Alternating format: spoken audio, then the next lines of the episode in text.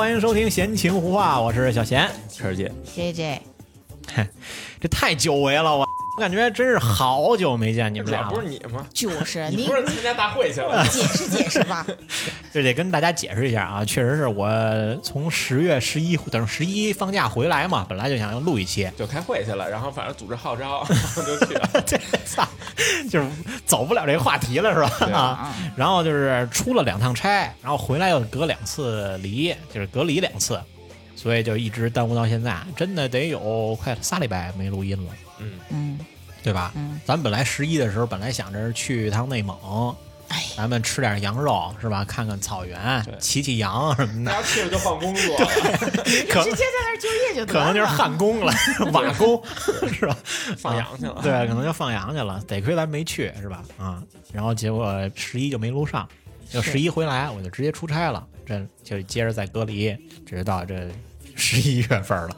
就录制当天，现在咱是十一月初嘛，嗯，是吧？啊，确实得有将近一个月没录音了，也跟大家说一声抱歉吧。啊，因为首先是这样，我们呢不是这个全职做这个。都有本职工作对，，都有工作，所以呢，就是我们确实真的要尽量去做到每周一期，这是肯定的。嗯但是疫情之下，我们不能给国家添麻烦，对吧？你说我这隔离呢，往出跑录音来，没事逮你。对啊、你说把我圈进去，你们再也听不见了，是不是？犯不上了啊！所以呢，咱们就是等安全了，大家都平静了，是吧？晨儿姐这病也好了，嗯咱们就是嗯还真是，你要上礼拜录，我还说不了话呢。啊，对不对啊？咋了？让让人捂嘴了，嗓子疼嗓子疼。扎嗓子了是吧？太狠了。哎呦我的妈呀！你少玩那花的啊，我也救不了你啊。咱们这期呢，就是大家看这题目进来，也就是为这位爷来的，是吧？所以咱们这期其实聊了上次的坑，还是你那会，还是这次大会，还是十四大会，就聊聊上次不是聊了苏轼嘛？这次咱们就聊聊辛弃疾。呃，在聊辛弃疾之前呀，这咱得感谢一位听众啊，这位叫冬日暖阳的听众，确实是一直在催更。对，然后我也一直在跟人家解释我这个隔离的 情况啊，得病了，又没好。每天汇报体温 啊，对，。然后反正也挺感谢人家的吧，是吧？我在在我隔离的这段时间陪伴着我，哎呦，啊，行，那感谢各感谢各位听众吧，是吧？反正我们就是只要有时间，也肯定给大家录录啊，录录音什么的。但是实在有事儿也没辙了，是吧？那咱们就言归正传，正式开始，是吧？聊辛弃疾。呃，这个辛弃疾呀、为 什么笑？这俩多认识，不是？因为我突然想起，就是真的北京话，拿北京话来说，辛弃疾真是位爷，真的。就是我风流倜傥，就是你总是能往颜值上走。肤浅了，肤浅了。哎，嗯对，肤了。浅了，肤浅了。就是我不知道你们有有没有之前就是了解过这个人，学过吗？学过他的一些词是吧？啊，对对对所以咱们这期啊，还是以秉承着啊、聊聊人物，然后欣赏一下他的诗词、他的作品为主，咱们去聊这个人。这位爷呢，就是号称南宋第一狠人。然后狠在哪里？这咱们往下说就知道狠在哪儿了。杀啊，太小了。人！太小了啊！然后网上有评论的说什么呢？他说他说是大宋有宋以来第一古惑仔，说说哎呦，陈浩南呐，大宋陈浩南。对，所以我看了好多资料，有直接就是说辛弃疾就是浩南哥啊，但是我不这么认为啊，我觉得说古惑仔，我觉得就把辛弃疾说窄了。啊，但是在我看来，唐宋我觉得第一古惑仔应该是李白，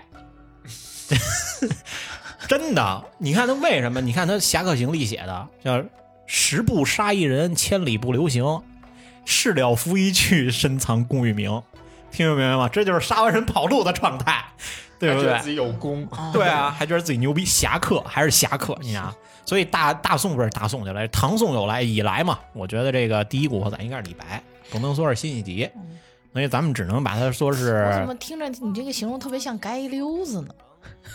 就是有文化的，就是这个流氓会武术人也挡不住，就是对吧？所以呢，这个辛弃疾，我觉得就是大宋以来第一狠人，嗯特别狠。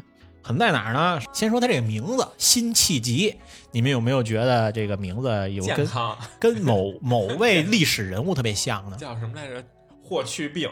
对，霍去病。他俩 CP 呀、呃，一网上有承认说是跨越跨越时代的健康 CP，知道吧？啊，有这么说的啊，对吧？一个一个气急，一个去病，嗯对吧？就都挺健康的嘛。为什么叫辛弃疾？是因为他爷爷是霍去病的粉丝，哦，所以当时就把他叫了气急啊。咱们之前也说嘛，这个他跟苏轼俩人号称苏辛，是吧？就他们俩人写词，叫豪放派嘛，豪放派的奠基人、代表人物苏辛、苏轼跟辛弃疾。然后他跟另外一个人呢叫李清照，听说吧？啊，词嘛，都写词的，对，都是写词的，都是宋朝人嗯，啊。词人。对，词 词人 有熊人吗？那会儿都这么说，词人嘛，词人是是有有熊人吗？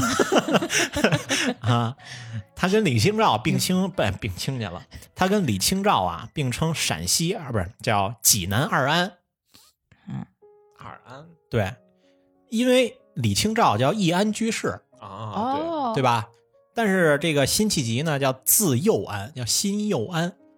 所以叫陕、这个陕西了，我也说那我说陕西二安，整油泼面去了。你是想吃面了？就是济南二安，所以到现在，包括李清照也好，还是辛弃疾也好，都是济南人民的骄傲啊。所以妥妥的山东人。但是这就咱就得聊历史了。尽管这个山东在现在来说，哎，是一个非常好的地儿，但是在南宋时期，它是沦陷区。嗯，嗯，金国打过来了，北宋灭亡，然后找换了个地儿，到长江以南建立的这个宋朝叫南宋，对吧？所以当时辛弃疾生在的地儿属于金国的位置，再加上他爷爷又一直教育他说，咱们现在所踩的脚下是沦陷区，未来你一定要回归大宋，为汉人做些什么。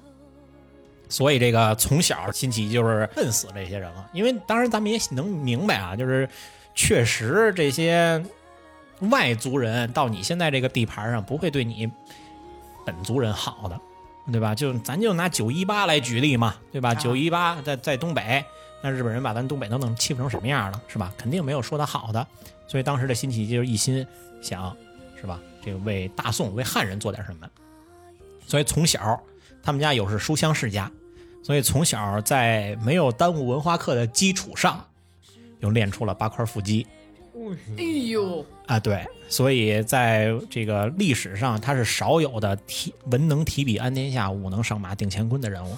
我是个健身教练，我觉得他得有个大花臂，哎，这我觉得真应该给他配上。是吧？多流氓啊！这太流氓了啊！所以就是在不耽误这些功课的情况下呢，就练出了八块腹肌，然后又练身了一一一练成了一身的好武艺，一身的腱子肉，真是一身的腱子肉。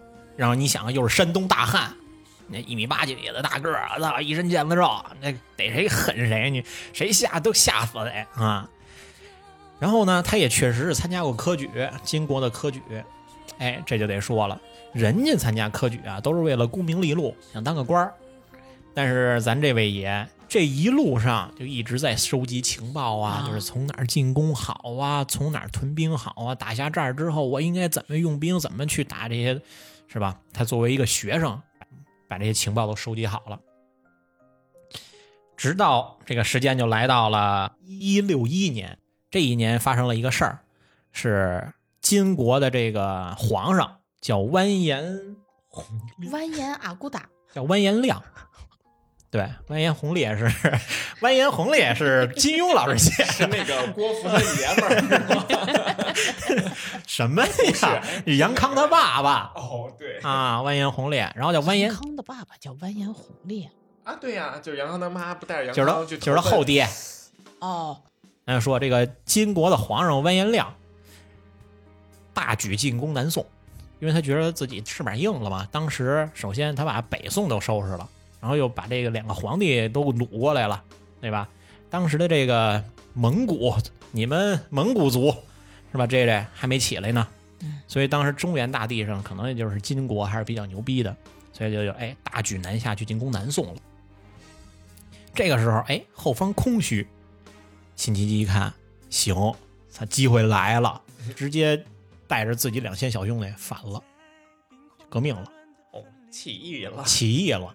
当时苏轼也有这心，早不叫苏轼了，是吧？可能写不了那么多词儿了。对，可能是啊。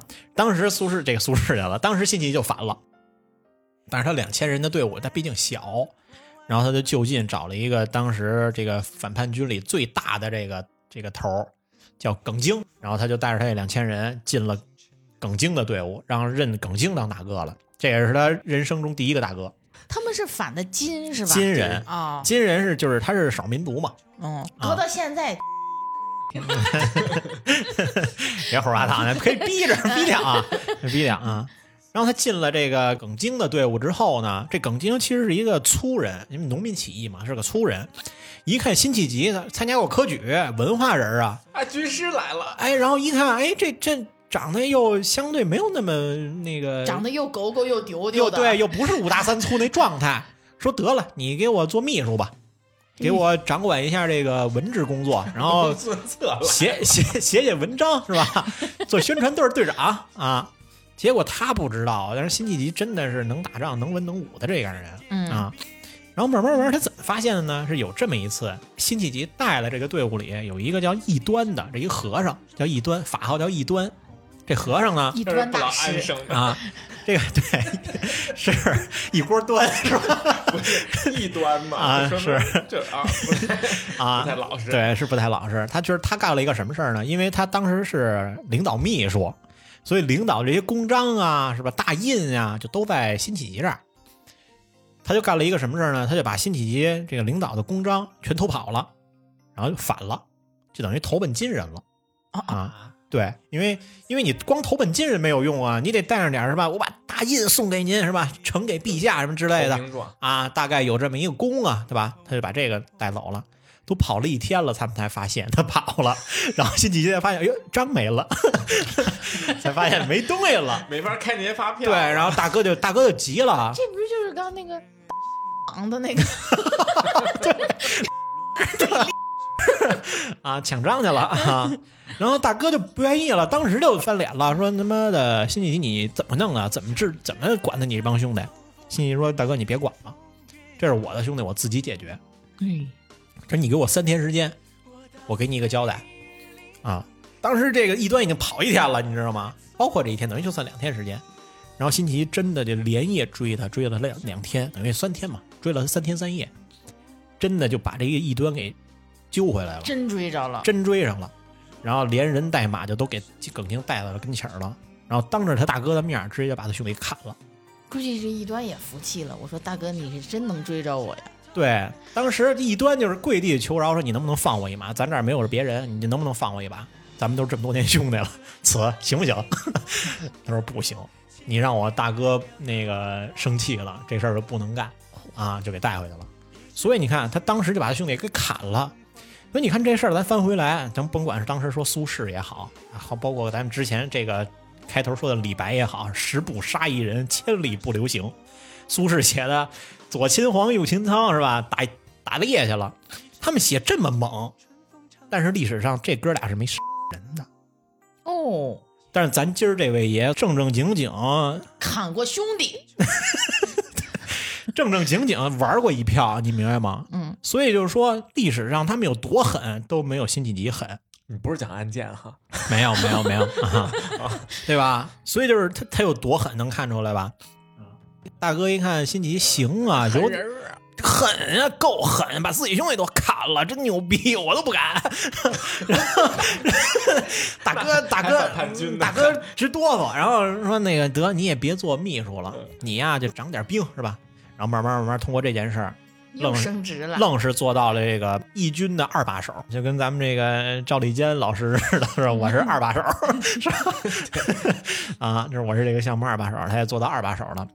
然后没过两这个没过几年，因为这个完颜亮打完南宋该回来了，这个你不能老空虚着啊，是吧？嗯然后反过手来就开始收拾这些叛军，开始收拾这收拾这些义他们军。没有什么动作嘛。对啊，所以当时辛弃疾就是就是一直在想，就是哎，他跟大哥吃串儿喝啤酒的时候就说说大哥你，要不然咱咱得找个靠山呀。然后大哥说你这个靠山是谁呀？南宋啊，咱咱反的不是金人吗？那得南宋给给咱当大哥呀。大哥一听我操，行啊，兄弟，你有两下子呀，干脆这事儿你办。不是，那这大哥之前怎么想的？是自己对，立国为王是怎么的？那就不知道了，反正自己要单干，肯定是啊。然后大哥说：“那这事儿你想的，就你干呗，啊。”然后这个辛弃疾就直接说：“行，那我带几个兄弟，我就奔南宋走一趟，是吧？跟南宋皇帝商量商量那事儿。”结果去是去了，然后确实也跟南宋皇帝这边哎商量挺好，他条件谈谈挺好，就给多少万是吧？带着兄弟来，我投你了，是吧？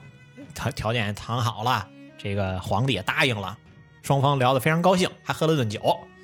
就在他回来的时候，得了一信儿，这边搅了，这边大营出事儿了，大哥，大哥让人砍了。哎呀，这事儿怎么回事呢？就在辛弃疾走的时候，叛军里出现了一个人，叫张安国。这个人呢，名不见经传，他觉得在耿京的队伍里早晚得让金人给杀了，所以直接就叛变了。但叛变的时候，他又没有大印，是不是？又不像异端的时候能偷，干脆把大哥宰了吧。所以耿京在睡梦中就让小弟 把他给宰了，然后带着人头就跑到金人的队伍里去了。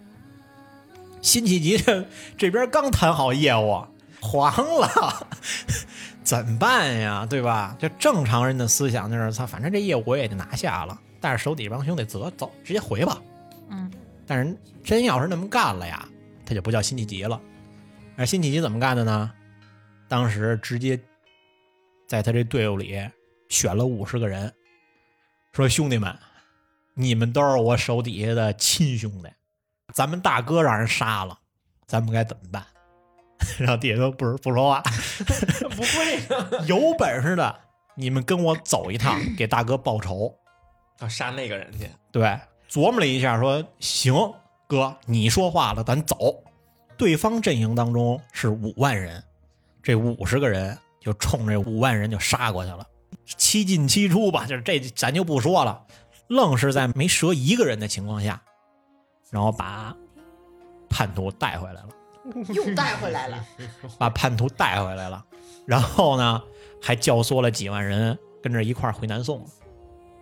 他之前没留几个人给那人大哥当保镖，怎么都跟他走了？对，所以你想啊，操，这五十个人跟五万人滚，你想得什么样啊？一个人没折，还把人给策反了。当然，其中肯定有一些策略啊，咱就不说了。人生啊，咱们之前说嘛，人生啊就是起起落落落落落，跟苏轼一样的，开局王炸。其实辛弃疾开局就是王炸，但是他万万没想到，这次战役，也就是他人生最高光的时刻结束了。这辈子之后再也没上过战场，所以之后的日子里，再再回想起他这段时光的时候，他写下了一首词，就是咱们最著名的《破阵子》，啊，就是“醉里挑灯看剑，梦回吹角连营。八百里分麾下炙，五十弦翻塞外声。沙场秋点兵，马作的卢飞快，攻入霹雳玄惊。哎，你都背下来。了却君王天下事，赢得生前身后名。可怜白发生。就是就是这是要求的。就是你读你读他这个这个这个诗啊，咱们从字面上看，就是“醉里挑灯看剑，梦回吹角连营”，这一定是他那天晚上肯定喝多了，然后这些铠甲呀、宝剑呀，可能都是在箱子底儿底下压着，然后突然想，哇塞，想看看他们，把它拿出来，但是已经都长锈了。醉里挑灯看剑，还得挑着这个灯才能看到这个宝剑。做梦都是吹角连营，都是冲锋的号角。八百里分麾下这，就是这八百里，这军队有八百里，分麾下炙，就是给每个人分牛肉。炙不就是牛肉吗？嗯给每个人都分牛肉。五十弦翻塞外声，沙场秋点兵，就是点兵点将是吧？出兵出战啊！马作的卢飞快，弓如霹雳玄惊，就是这里头引用一个的卢嘛，的卢马，池姐应该知道，玩过三国杀应该知道。的卢马是刘备的坐骑，就是马像刘备的坐骑像的卢马一样那么飞快，然后拉出的弓箭弹出的声音像霹雳一样，都把我都把人吓一跳，能吓死人。其中他写道啊，了却君王天下事，赢得生前身后名，这是辛弃疾一辈子的梦想，就是我在有生之年，我了却皇上所有的天下大事，我死后之死之后，赢得身后名，进庙堂，进祠堂，是吧？要的就是这样的名气。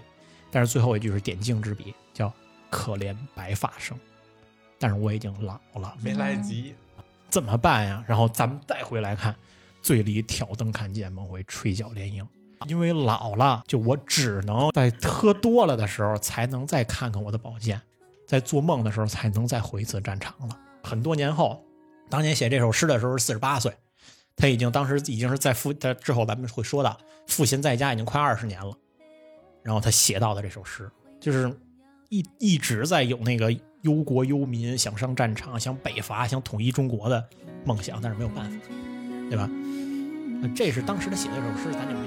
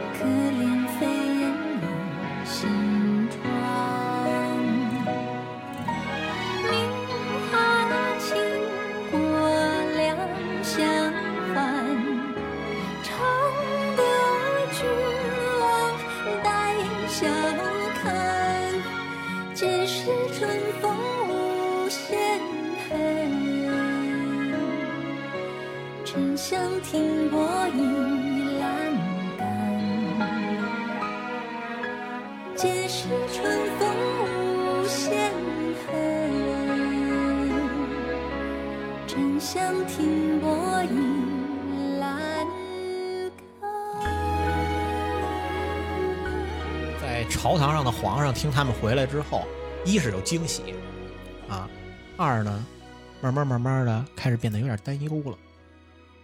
他一想，你辛弃疾一个人回来呀，还行，你带着几万人回来，这事儿，操，我得掂量掂量。但我是来投诚的呀。但是我不知道你是具体要干嘛呀，我能知道吗？对吧？所以当时给他的官儿叫江阴签判。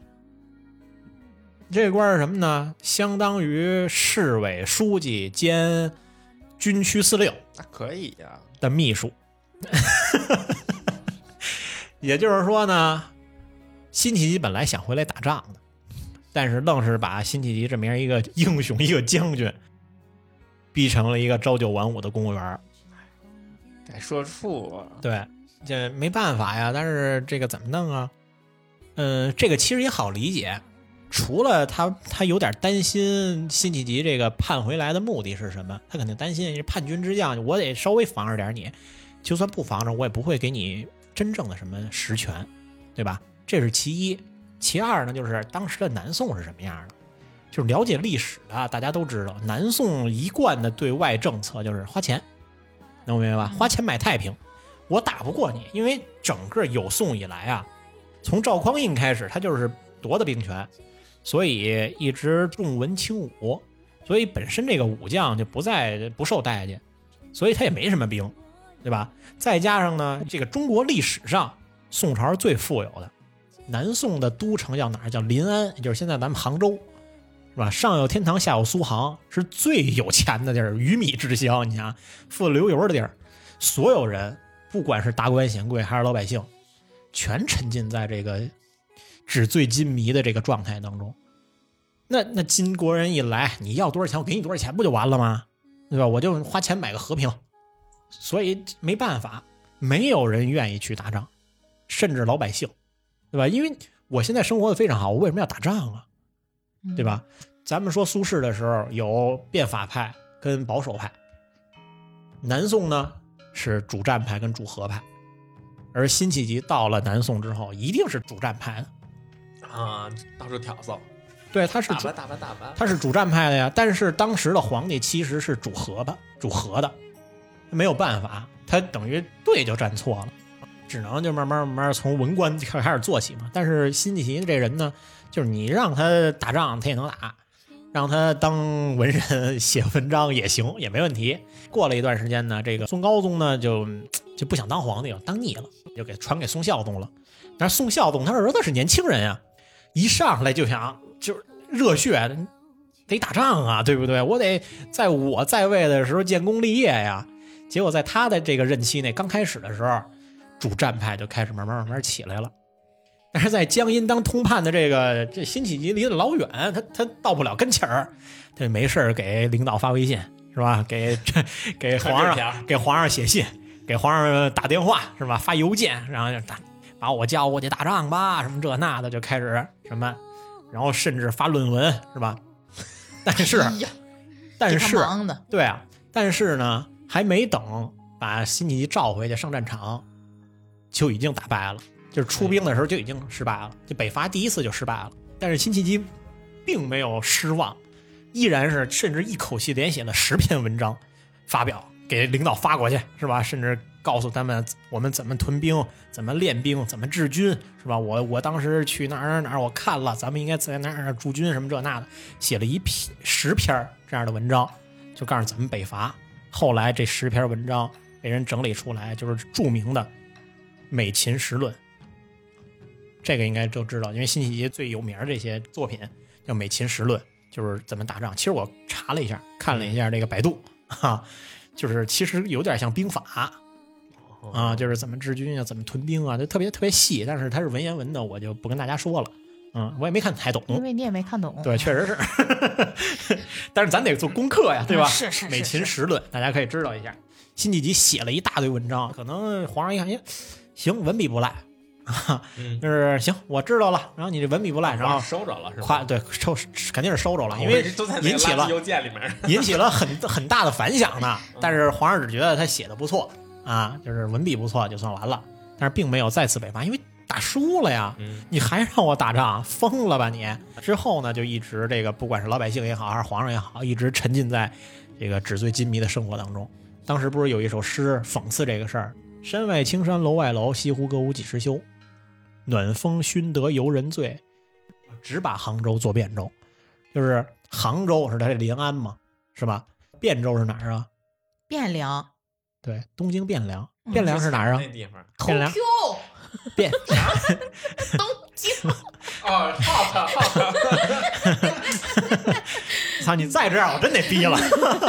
我就应该放音乐。什么什么 F 什么 FBI 我民什么？对，所以你看，当时的东京汴梁是哪？是开封，嗯，对吧？就是暖风熏得游人醉，就就这点喝酒这春风儿啊，都把这游人熏醉了。你想想他们得多样，多什么样？就只是沉浸在现在当下的生活里啊，没有办法，就是当时讽刺的这个意思嘛啊。再之后，辛弃疾就是被各种调任，因为他是主战派的嘛。之后就主和派又上来了，就开始被各种调离，包括什么湖南呀、江西呀什么这些地儿，但是时间都不长，可能干个一年两年就让他走走了。你说像公费旅游，嗯，对。然后有数据统计啊，他这一辈子其实就是从二十三岁来到南宋，然后到他死，大概这个四十多年的时光里，他被调离了三十七次。对，就是比咱们之前说的苏轼还惨。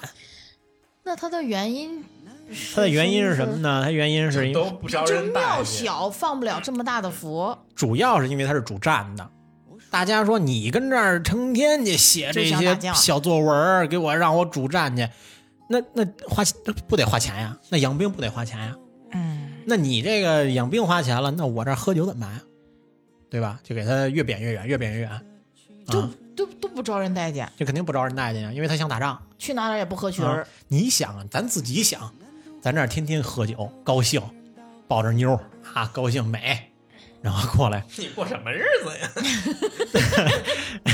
操，暴露了。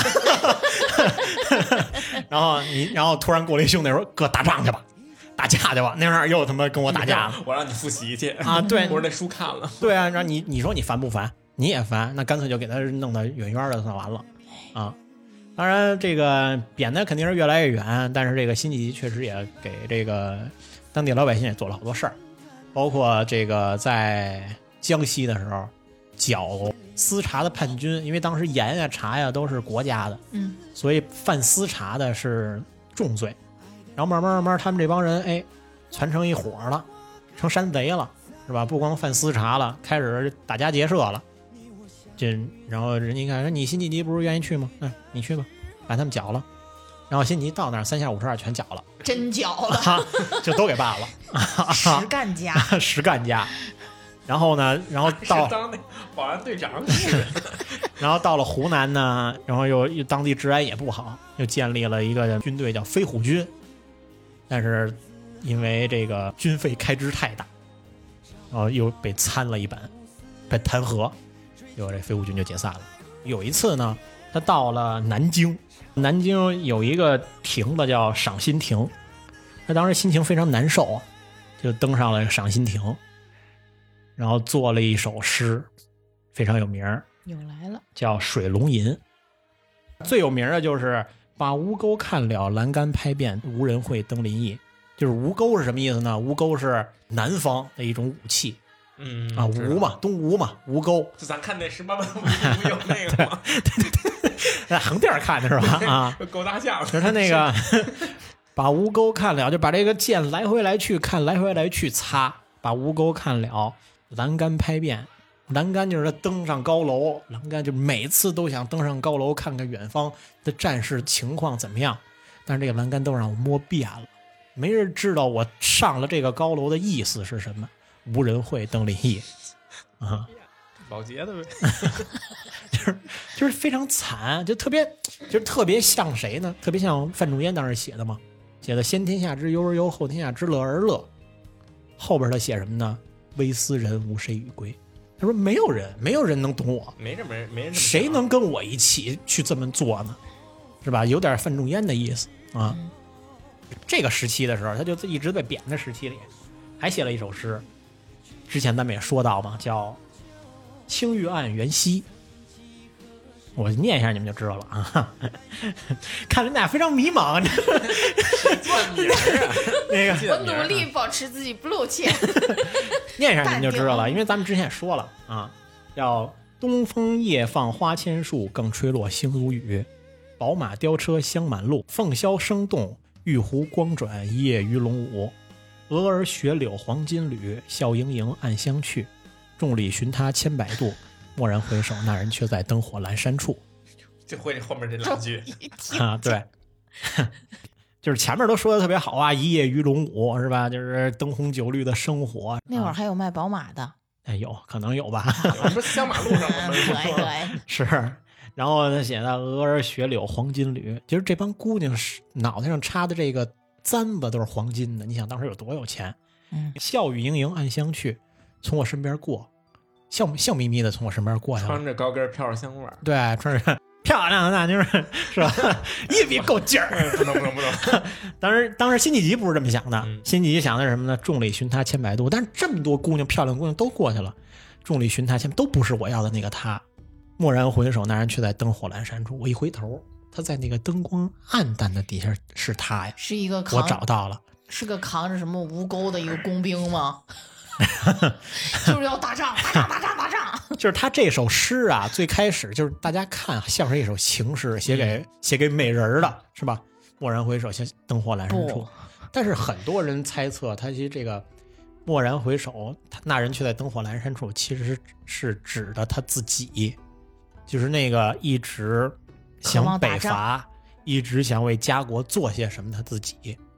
嗯，所以当时这个王国维不是也把他编进了人人间词话吗？当时咱们、呃当时咱们也说过嘛，就人生的最后一个境界，也就是说，其实人生的最高境界，并不是站在那个灯光下，嗯可能就是人烟稀少之后，你站在稀落的灯光底下，你能反应到的那一刻，对吧？啊，大概他他我个人理解是这样的。当然，网上有很多、嗯、每个人的理解啊，你们可以去看看。我个人觉得是这样的啊，这是这是两首诗。再往后呢，他当这么些年官嘛，确实花钱办军队是吧？给老百姓干事儿，平叛军，得罪了好些人。因为你你花钱了，我自己就没法眯了。那本身能进我的口袋的钱，然后这帮人就弹劾他，把他就是告他一什么状呢？叫做用钱如泥沙，杀人如草芥。说这人说辛弃疾就跟太狠就皇上面前就说辛弃疾人太狠了，还老花钱。你呀花钱，皇上一听得了，那你也什么也干了，把他官儿就罢免了。那皇上耳根真软啊，对我爸架不住人说的人多，太多了。对啊，所以你看，咱们之前说这个这个苏轼惨，惨到什么地步？就是各种当官儿，满处当官儿去啊，全国各地都走遍了，是吧？但是他还是官儿啊，嗯，他还有官职啊，尽管是个虚职，他也是、嗯、是个官儿啊。但是辛弃疾在这儿直接就给罢免了。从这时候开始，辛弃疾就在家赋闲了二十年。哦，也就是说，当年的八块腹肌可能也就变成一块肥肉了，都已经。腹肌也出皱了。对，从提前退休，买断工龄了，给。那他这二十年干什么呢？你？听着啊没，写诗啊，最开始的时候，他的心情真的是悲痛欲绝，就直接打到谷底就呼就疯了，你知道吗？所以在最开始前期呢，他写了一首诗也非常有名，叫《丑奴儿》。嗯，这我知道，你知道你来，我背不全，我。丑奴儿书博山道中壁，就是他到博山这个地儿啊，山壁上写的这首诗。丑奴儿是词牌名儿，嗯，可以跟大家说一下：少年不识愁滋味，爱上层楼，爱上层楼，为赋新词强说愁。而今识尽愁滋味，欲说还休，欲说还休，却道天凉好个秋。就是咱们听这首词啊，就是年少的时候，是吧？金戈铁马，气就按他说，金戈铁马，气吞万里如虎。他多猛的一人啊！年少不识愁滋味，爱上层楼。每次就是一烦的时候啊，就是登高，拍栏杆去，对，这这登高拍栏杆去。就是咱们读过诗的都知道，就是这个古人一说登高，这肯定不会有好心情的就，又愁了，就肯定是烦了。就包括杜甫不是也写嘛，是吧？那个，遍插茱萸嘛，不是？哎，那是王维写的是“遍插茱萸少一人”啊哈，对吧？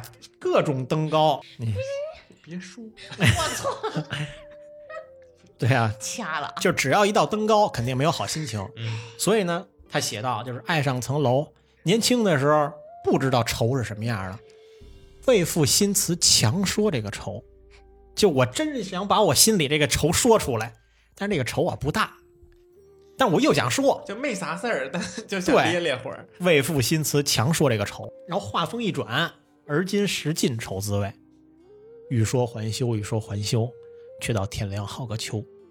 就是现在岁数大了，他当时被贬的时候都已经四十多岁了，将近四十七八了。如今被贬了三十多次，我现在四十多四十七八了，当时的年龄段基基本上就是黄土埋半截了，就马上可能就要死了。他觉得他那个时间段就是已经识尽愁滋味了。我就是愁本愁，啊，对我就是愁本愁了。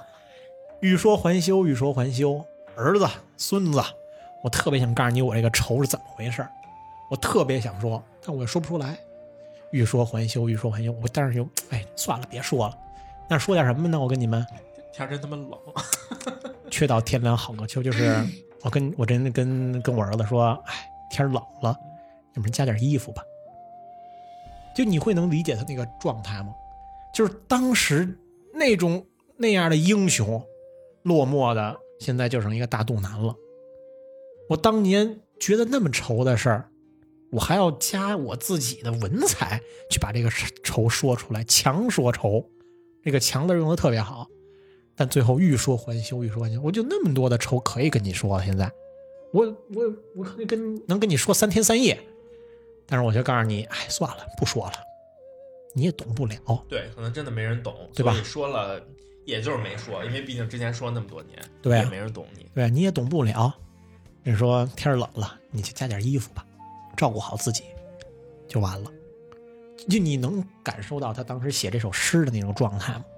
就非常凄凉嗯，特别特别凄凉。他觉得他已经食尽愁滋味了，啊但是没人懂他，对吧？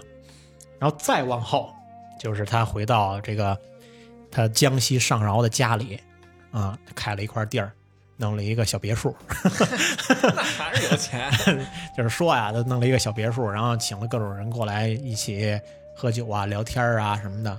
然后也在 这也在这个时候才认识了很多名人，包括当时的大文学家朱熹。从这时候开始，这二十年其实是把辛弃疾磨平的二十年。他把他这家呢号名稼轩，就是庄稼的稼，轩辕的轩。庄稼的稼呢就是庄稼人儿，是吧？庄稼嘛啊，轩这其实就是我屋子嗯，啊，就是庄稼人种的住的屋子，就是这么个意思。然后自己开了片地儿呢，也种点种点东西，是吧？就特像苏轼，就特像苏轼晚年那个状态。所以你看啊，就这个文化人一到一到年老的时候，农业是他的 是他的归属归宿就，说你是 文化人呗。农业是他的归宿，明白吧？所以从现在开始，我们要这个是吧？我从现在开始，我说我是文化人，你们没有反驳的吧？是吗？对，我是文化人啊，我们要乡村振兴了，是吧？啊，我们还要投投投资乡村，是吧？好，投资来的。那所以从这时候开始，他的心境就变了。我可以再给你们看看他现在的写的一些作品，嗯叫什么呢？其中一首叫《西江月》，这首词儿也应该听过，听过听过，学过，啊学过。干嘛不问我？嗨，你太早了，你因为当时因为当时我 在宿舍里，我俩曾经讨论这个讨论过这个事儿。这个诗叫什么呢？可以给大家说一下啊，叫“明月别枝惊鹊，清风半夜鸣蝉。稻花香里说丰年，听取蛙声一片。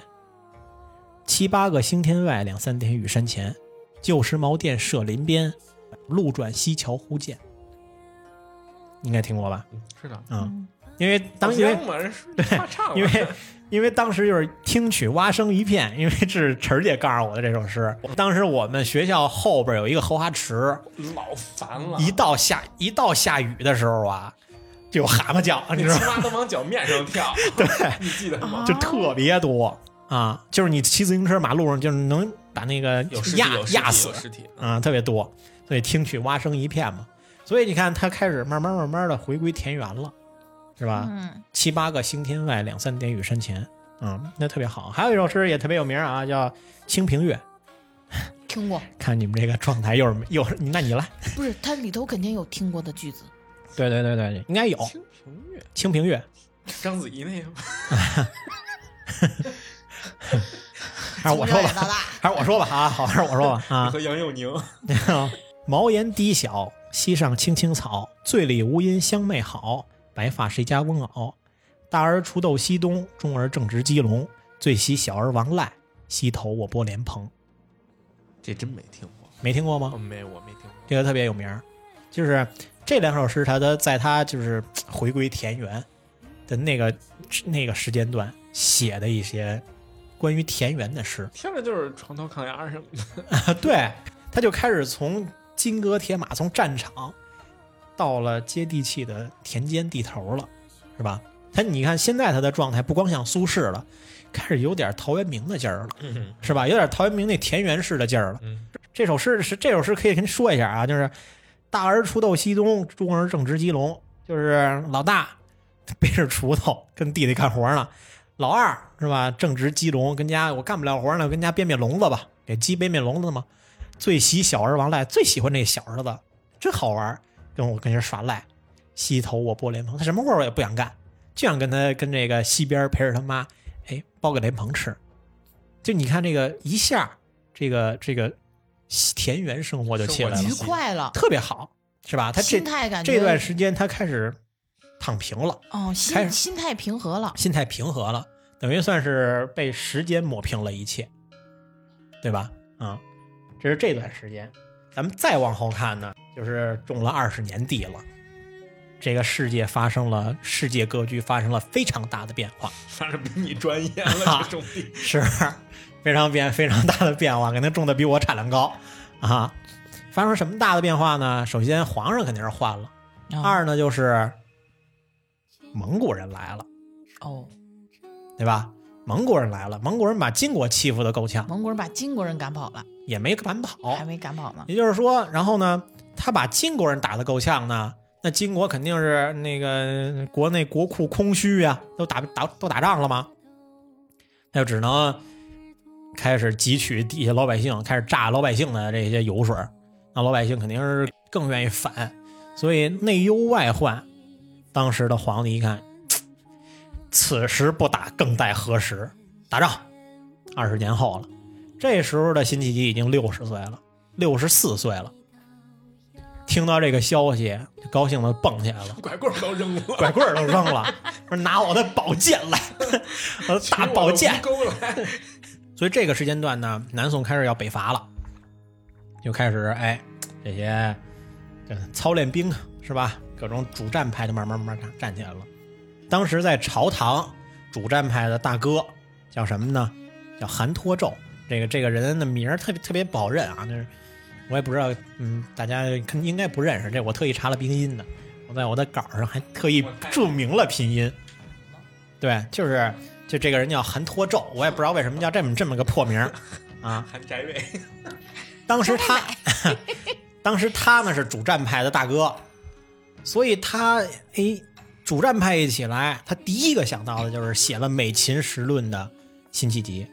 他说：“这老爷子行啊，我操还操！活着呢吗？你看当年当年这么牛逼，能写出这么好的作品，发表这么好的论文，是吧？老爷子还活着没有？赶紧把老爷子找回来。”这份调令就到了辛弃疾跟前了。那，辛弃疾，我操，拐棍都扔了，又蹦起来，操，拿我的宝剑来，我要上上战场，对吧？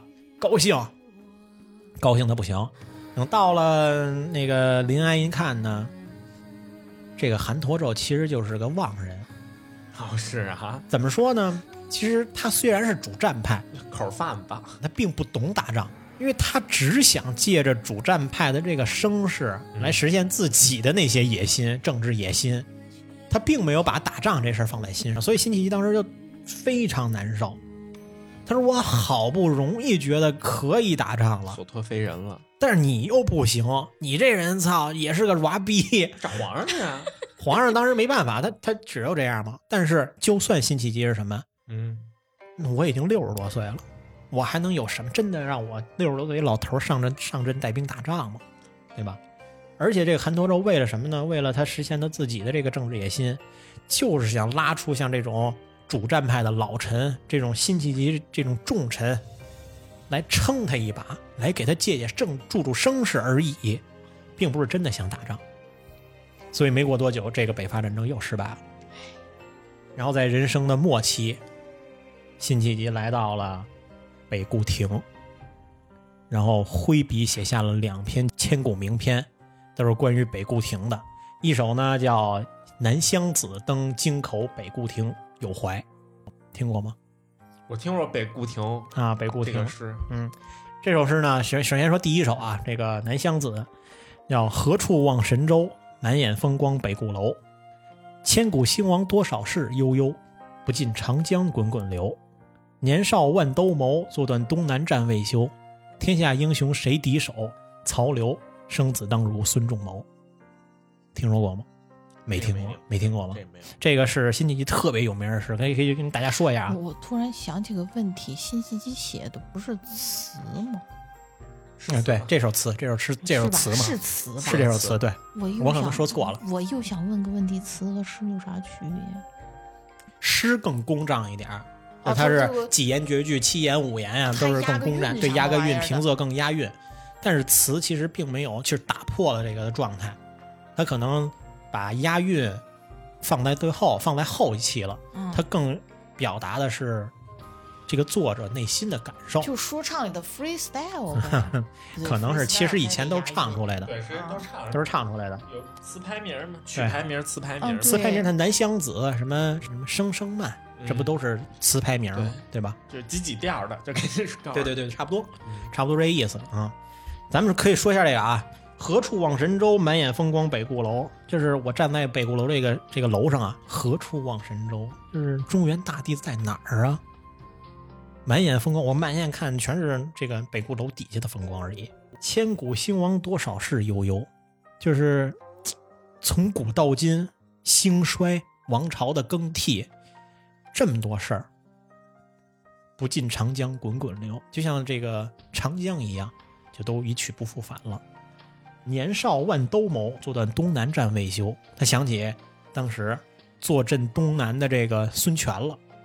年少万兜鍪，特别年轻的时候就指挥千军万马，坐断东南战未休，一人坐镇江东，谁也不加眼里，对吧？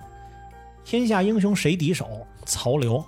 这世界上只有曹操跟刘备这哥俩是我的对手，别人就是垃圾，对吧？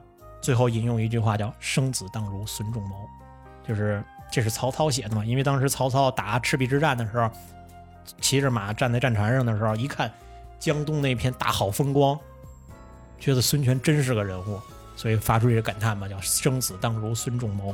他当时想表达的就是，我也在当年孙权站的这个地儿啊。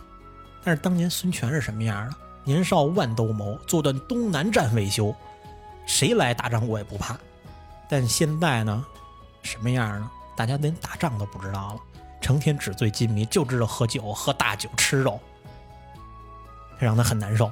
然后之后又写下他另外一首比较有名的，依然是北固楼上写的，叫《永于乐京口北固亭怀古》。这首池姐也知道，你应该也知道，有很多 你就别说后面那句了。有很多名言啊，回忆回忆，再回忆回忆。跟大家说一下吧。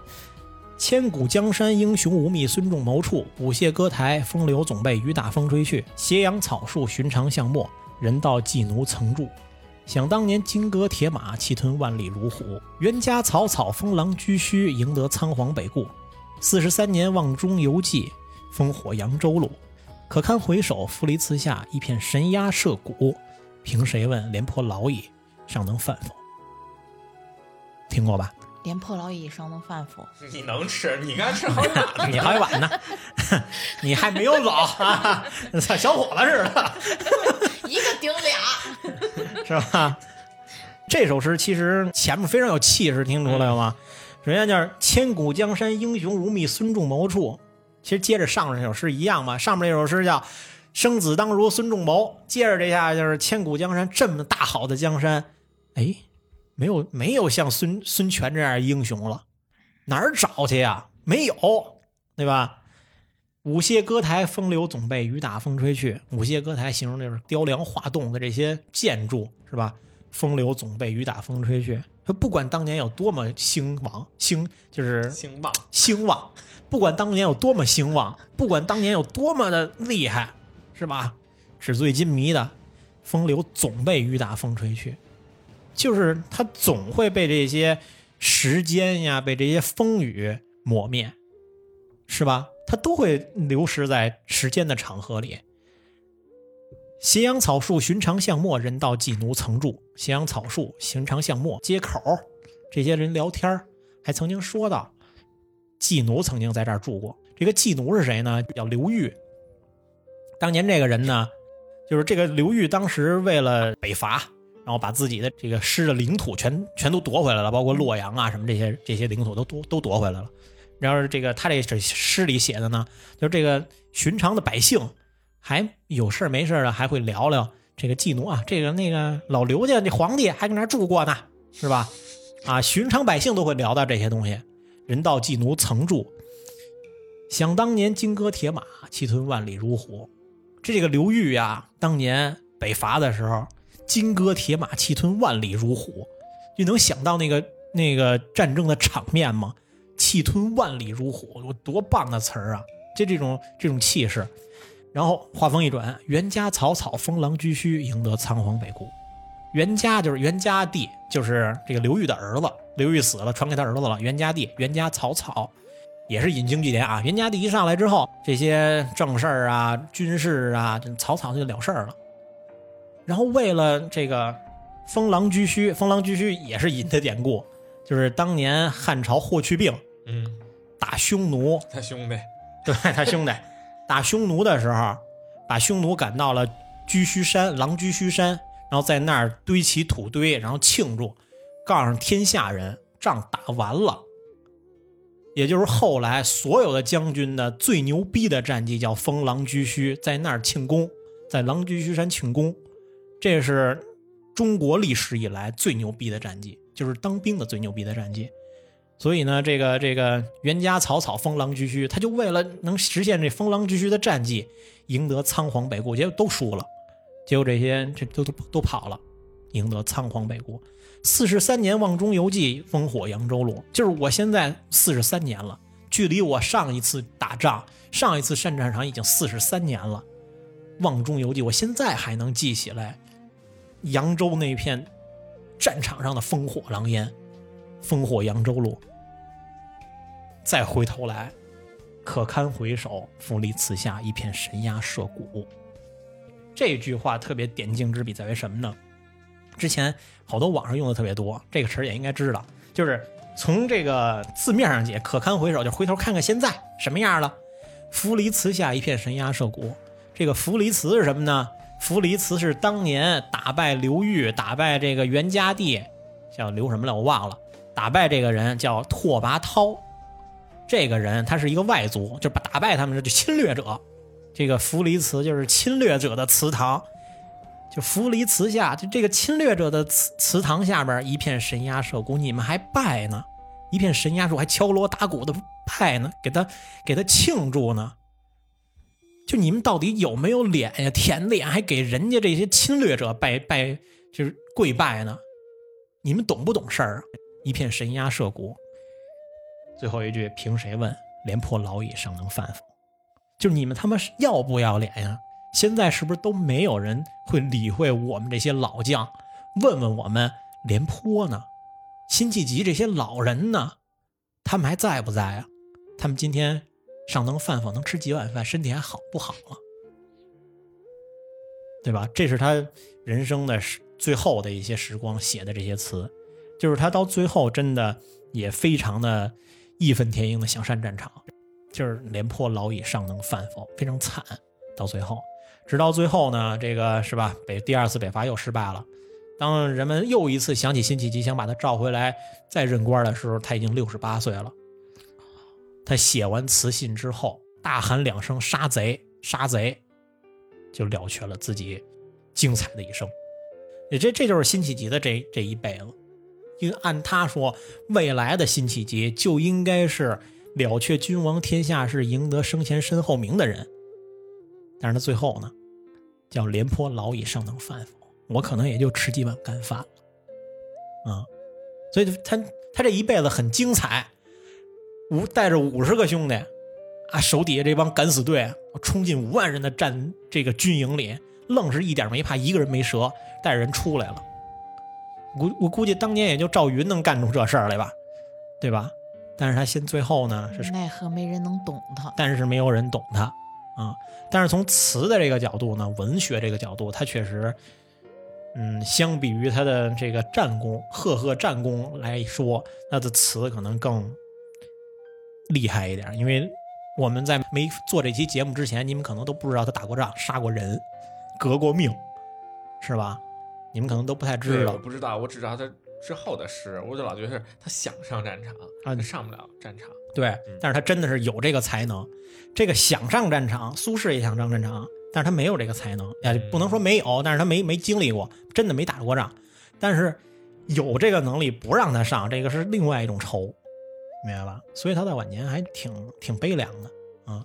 但是他他这些他，我觉得都他不是晚年悲凉，他是一辈子就自打那个一 那那那一战以后，他就开始悲凉了。对，所以出局王炸跟开局王炸之后，就再也没有起来过。啊，高开低走，对你非常弃武从文，对对，是净给老百姓办事儿了，给人当秘书了，是吧？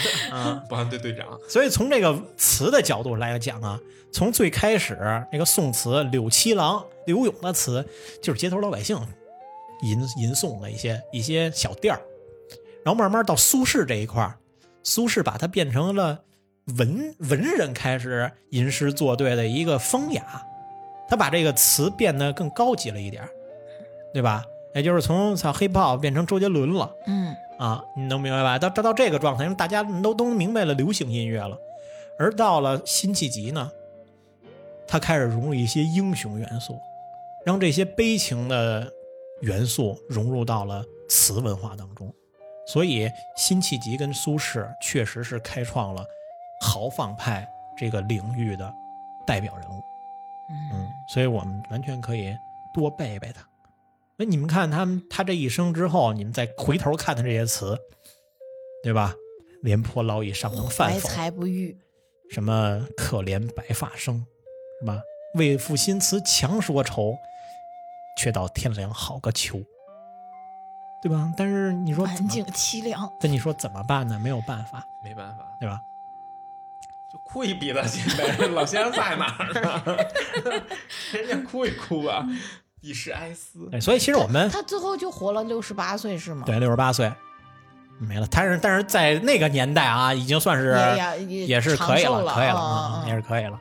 嗯就真的就是郁郁不得志，然后对啊，就就所以你看啊，我一直在说一个词儿，他是一个文能提笔安天下，武能上马定乾坤的人才，但是他一辈子怀才不遇，就是这样给他郁郁不得志的，让他过了一生，哪怕被贬那什么的，但是他一直绷着那根弦，就是只要国家需要我，他能马上就去上我战场。拿着宝剑，我就能，我就能冲着冲锋的号角那个位置冲，我上马我就能冲。看他老人玩儿，对，他就没有办法，他就是不管这什么生活虐我千百遍，我我待生活如初恋的感觉。他可能就是朝廷虐我千百遍，他在这个家国，他在这个国家如初恋，就是他这种家国情怀是苏轼没有的，对吧？苏轼一直在写，就是我们一直强调苏轼的豁达，但是辛弃疾的这个家国情怀是古今好多文人都没有过的啊。他那个状态是吧？我们就是觉得这种对家国的不舍其实是大爱，对啊。嗯，大概就这么多，好吧？那咱们今天就到这儿。好，这这非常非常尴尬。好，感觉他也没听什么，听了不是有几句听听，有几句背过。是吧？来了，来来再来一个。来了，来一个，来一个。明月几时有？再见了。完了，这篇节目白干啊！这这我个人比较喜欢的两个人嗯就差不多了，我就比较喜欢苏轼跟辛弃疾你就喜。欢豪放派，嗯，对，我婉约派不喜欢，嗯我不太喜欢那个、那个刘刘刘刘勇跟李清照，就我觉得他们写的特矫情，包括像什么李煜呀，我觉得什么落花流水春春春去也，天上人间就那种管那个那个状态人间。啊，我就不喜欢天上人间。有钱也喜欢，这没招儿，操，没法搂着，老人打我，你搂着，一边喝酒一边搂着吗？喝多了这是啊。让人家搂着。让人搂着我，拍我屁股什么的啊。反正这事儿啊，我觉得人物篇，我觉得以人物为主去聊他们的作品的这样的更好背这样的系列呢，我觉得更好背。对，更好背，比那种生硬的靠照着课本背词更好背。对，嗯所以就是这个就是我们一们可以听一听。一直在一直聊的书中嘛，因为就是我们不想把这个这个词啊诗啊变得那么枯燥。我们小时候就像池姐说，为什么小我们小时候非要背这个词？为什么非要背这诗呢？当我们了解了这个作者的生平之后，了解了他当下的境遇之后，你就明白当时为什么有这样的心情，能做出这样的诗了。而你现在小学语文老师他但凡要给我讲这个，我可能也就背了。对，是吧？所以是啊所以就是我们的目的就是听个故事，让大家哪怕在某一时刻你能说“可怜白发生”，你能说“气吞万里如虎”这样的词就够了，嗯就好了。蓦然回首，阑珊处。对哦对，因为今天听了，我才知道原来这不是一首情诗，是首自省、对对对哦发现自我的一首。是一首灵异，其实我还 灵魂出。其实我还喜欢那个辛弃疾，另外另外他他那个那首词叫《贺新郎》，全文我就不说了啊，就是比较有名的两句，叫“我看青山多妩媚，了青山看我应如是”。嗯嗯嗯我觉得这句话写的特别好，就是他已经超脱自我了，就是他已经就是孤独到，我看这个青山这么好，我觉得青山看我应该就我们哥俩应该互看都挺好吧，啊，嗯，就是他他写的了就非常惨惨，你知道吗？但就是是被人辜负了，所以只能寄托于这个自然景色。但是你能就是听完这个故事，你能发现他其实那个境遇确实就是这样。就是孤独到死的状态，就是廖青山看我应如是，对吧？嗯，行，那今天就这么着啊，嗯也是让大家背背诗，听听听听这些词人的这些事迹，是吧？只要你能说出一句，我们这一期节目就够了，是吧？嗯，也行可，以我我去听王菲的歌了，哎，王菲的这 几十有，你给打我了。行，那也算替给老爷子致个敬吧，是吧？都过去故去了这将近两千年了，哎，没有两千年，一千多年了吧？一千多年，啊，一千多年了嘛，所以八块腹肌呢，啊是就印象很深刻。对对对，所以这些家国情怀，尽管老爷子故去了，但是那些家国情怀，挺好，挺好。我们应该保存着，是吧？行，那今天这么着，那感谢晨儿姐，感谢 J J，感谢感谢场外观众，感谢我们闲情话的另外一些听众，那我们下期再见，拜拜。拜拜拜拜。I see them blue for me and you, and I think to myself, what a wonderful world.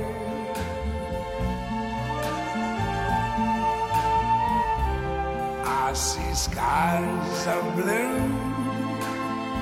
and clouds of white, the bright blessed day the dark sacred night, and I think to myself, what a wonderful world.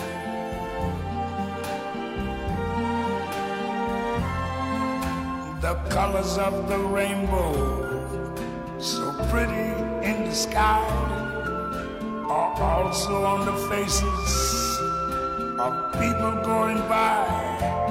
I see friends shaking hands, saying, How